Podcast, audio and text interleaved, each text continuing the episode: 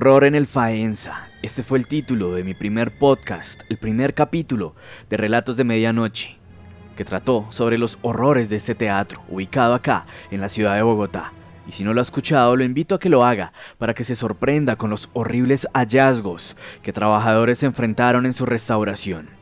Pero, así como muchos se sorprendieron con esta historia, muchos otros me pidieron más historias sobre Bogotá y no solo oyentes de Colombia, sino la audiencia de toda Latinoamérica que escucha relatos de medianoche. Hoy les contaré algunas historias sobre uno de mis lugares favoritos y que me da mucha emoción, por fin, contarle a miles de personas las historias que escuché y las cosas que viví en aquel lugar. Les hablo de la estación de trenes de la Sabana de Bogotá, o simplemente conocida como la Estación de la Sabana, un lugar histórico y lleno de nostalgia.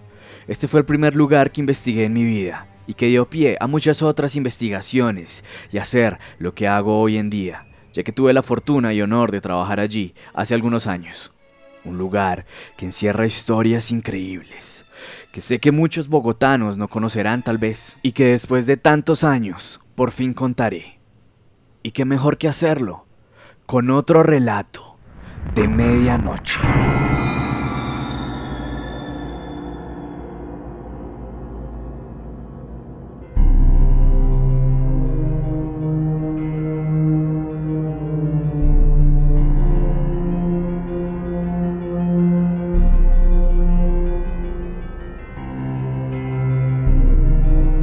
La estación de trenes de la Sabana está ubicada en la ciudad de Bogotá, en la localidad de Los Mártires, sobre la calle 13 con carrera 18, siendo una construcción iniciada en 1913, la cual se llegó a fundar hasta el 20 de julio de 1917, con el fin de reemplazar la antigua estación construida a finales de 1880. El edificio cuenta con un estilo arquitectónico neoclásico, siendo la estación central del tren de la Sabana y de la empresa Ferrocarriles Nacionales de Colombia, la cual se constituiría hasta 1954, para luego, por el decreto 3129, unificarse estatalmente como sistema ferroviario de Colombia, y este, debido a problemas financieros, se liquida en 1991, cuando entra en decadencia la estación.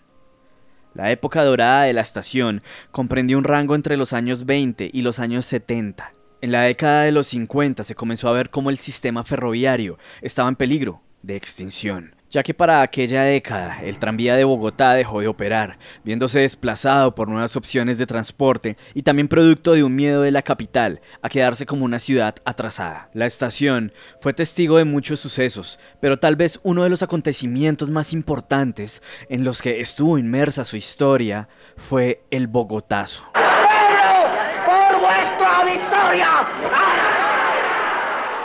Cuando el caudillo liberal Jorge Eliezer Gaitán, voz del pueblo y esperanza de muchos en el país, fue asesinado en pleno centro de la ciudad aquel 9 de abril de 1948, todo fue caos, sangre y destrucción. Los hospitales no daban abasto con la cantidad de heridos que llegaban a sus instalaciones calles que parecían ríos de sangre, repletas de cadáveres de par en par, francotiradores en algunas azoteas, tranvías en llamas y la esperanza de cambio en cenizas. La unidad médica de la estación de la Sabana recibió una gran cantidad de heridos, y algunos estaban debatiéndose entre la vida y la muerte. Según algunos, que llevan la historia de boca en boca, afirman que los heridos más graves que llegaban a la estación eran fusilados en el patio trasero, para ser luego enterrados bajo los rieles y dicen que a muchos aún con vida. La energía es algo que se conserva y que repercute de diferentes maneras, piensan algunos, y en lo personal creo lo mismo.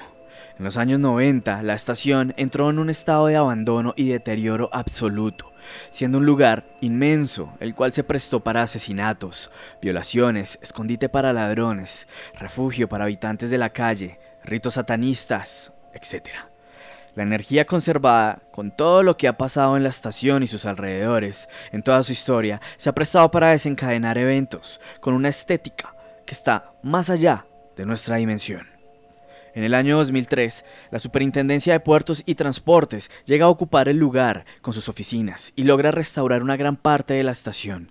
Muchos de sus trabajadores aseguraban que aquel lugar estaba ocupado antes de que ellos llegaran, y no precisamente por inquilinos de esta realidad, sino presencias de vidas pasadas que se niegan a irse o que sencillamente no han podido descansar en paz. El escuchar voces o ver sombras que pasaban de una oficina a otra era el pan de cada día. Los avistamientos eran cada vez más recurrentes con el pasar del tiempo.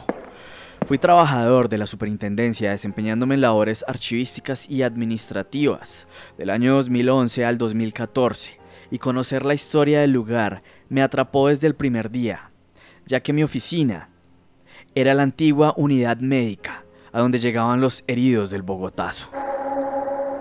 En mis primeros años trabajando allí, la estación estaba desocupada, ya que para mediados del 2011 las oficinas administrativas se trasladaron a su sede actual en la localidad de Chapinero. Los únicos que quedamos en la estación fuimos los del archivo, un total de cinco trabajadores y dos vigilantes en un lugar gigantesco.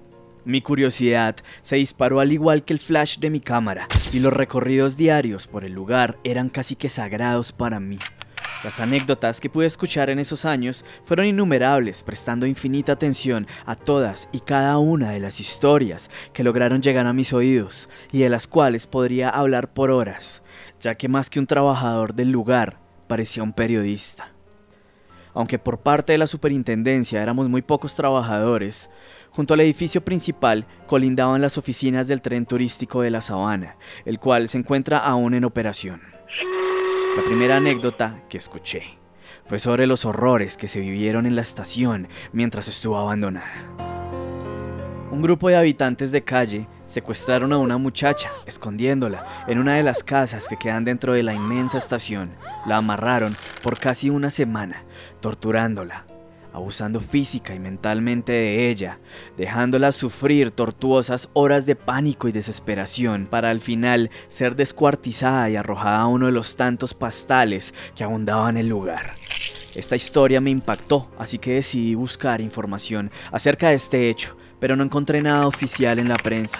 Esto pudo ser un simple rumor de la zona, una historia que nos contaron simplemente para asustarnos, o puede que todo, si fue real, pero no llegó a oídos de los periódicos y la TV, y simplemente la gente del lugar, aterrada, aún recuerda este mórbido momento.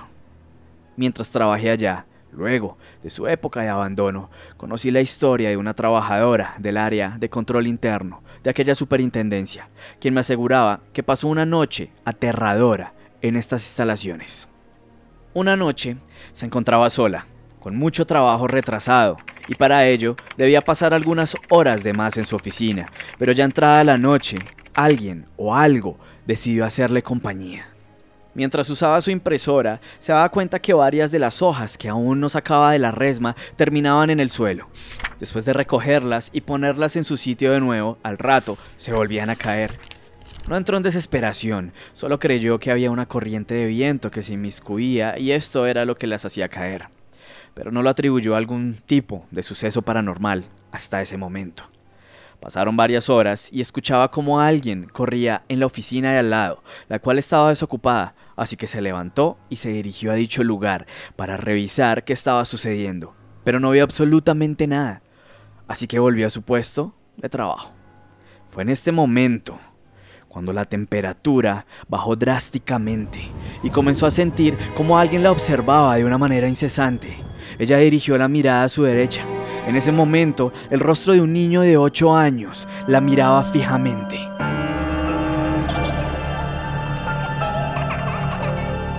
Con unos ojos de tono marrón y como asegura ella, un aspecto traslúcido y grisáceo que prácticamente levitaba entre el cubículo de su escritorio y la ventana que mostraba la silueta de los árboles inmersos en la noche.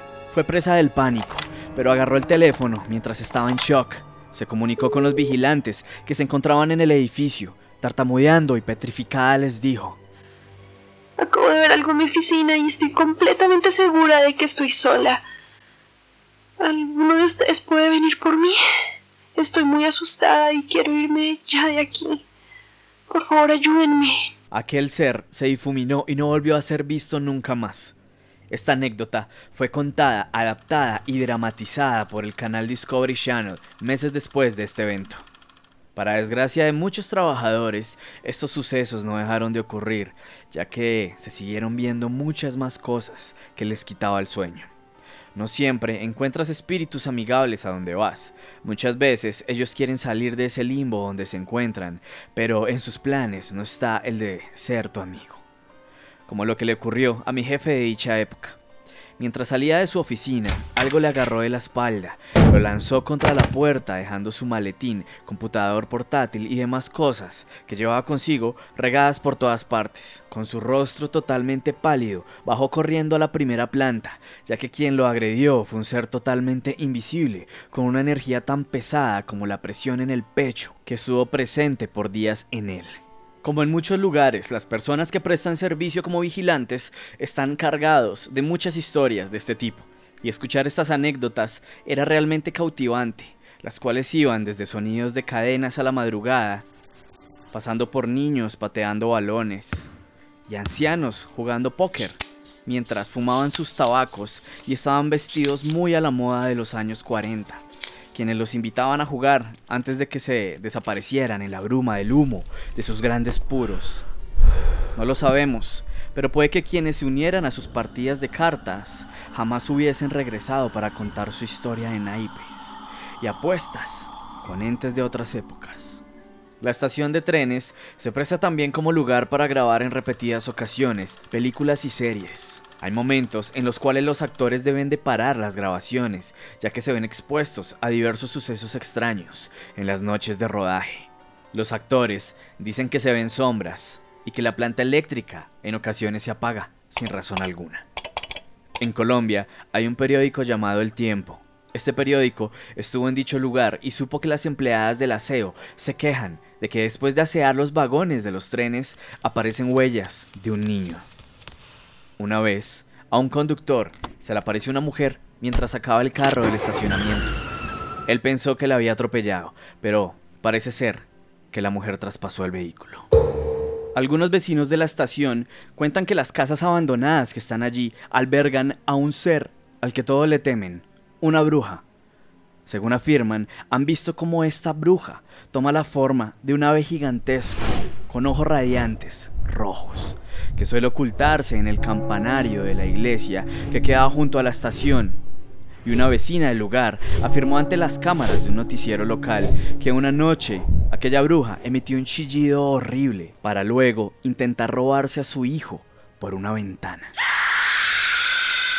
En lo personal, tuve una experiencia que me mostró que lo que contaban era tan cierto como caminar entre los pastales del lugar y sentir la vegetación larga y filosa entre las yemas de mis dedos, como escuchar los martillazos que moldeaban los repuestos del tren en el taller, o como ver caer un naranja vespertino entre las ventanas y vagones de las locomotoras abandonadas, para luego darle paso a otra fría noche en la capital.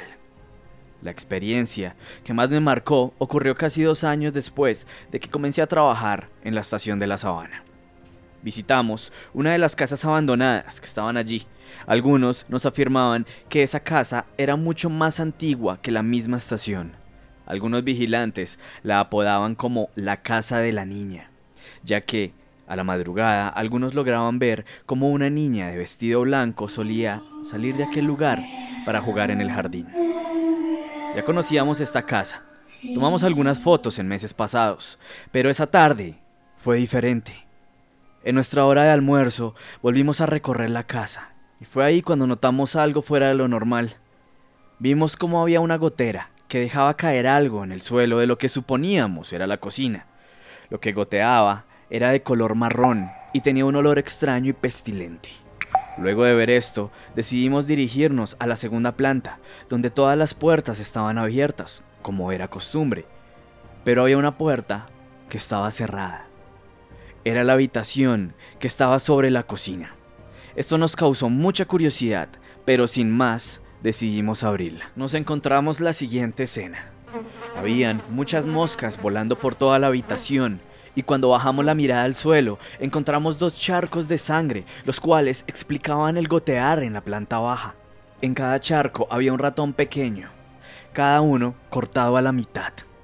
Y nos preguntamos si esos pequeños ratones serían capaces de expulsar tanta sangre. Y fue ahí cuando levantamos la mirada a una de las paredes y notamos como alguien había jugueteado con este líquido viscoso y había marcado sus manos en las paredes.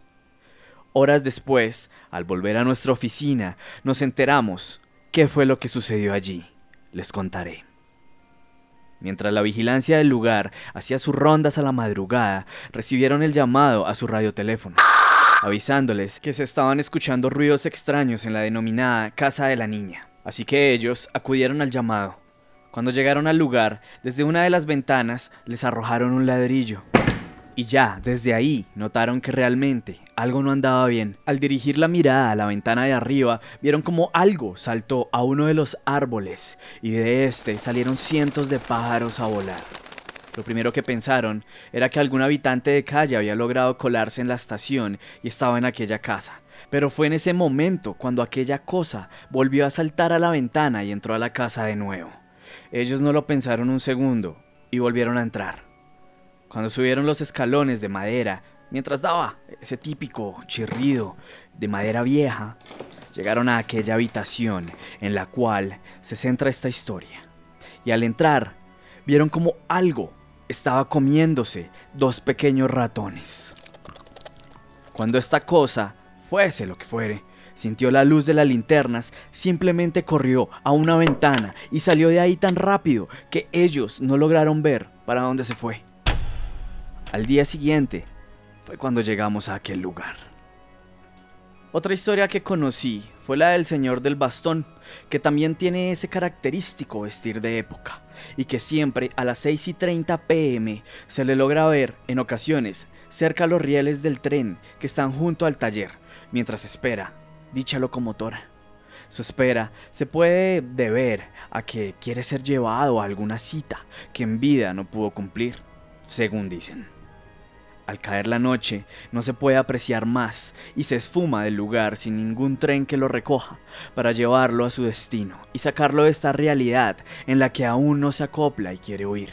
Pero eso sí, a la antigua, en aquel tren impulsado a vapor para recorrer la ciudad en la que posiblemente vivió y en la que posiblemente murió.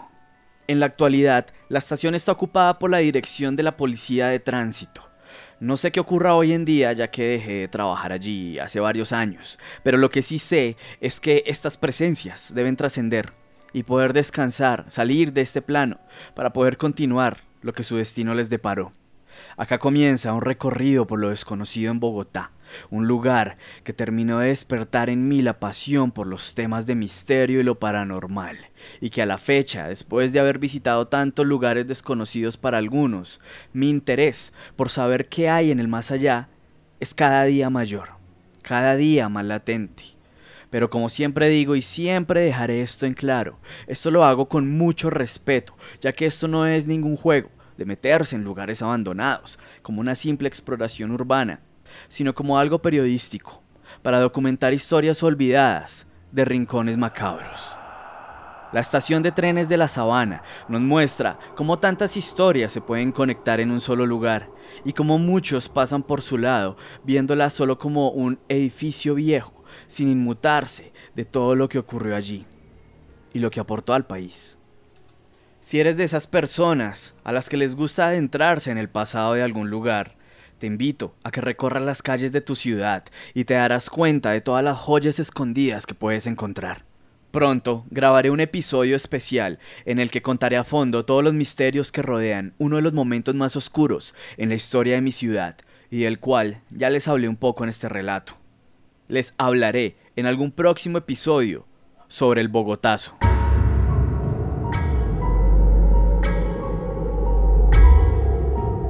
El tren de la sabana transportó a generaciones que recuerdan los paseos en sus vagones con una marcada nostalgia, mientras en sus sillas esperaban para llegar a su destino, aunque muchos otros no lo lograron.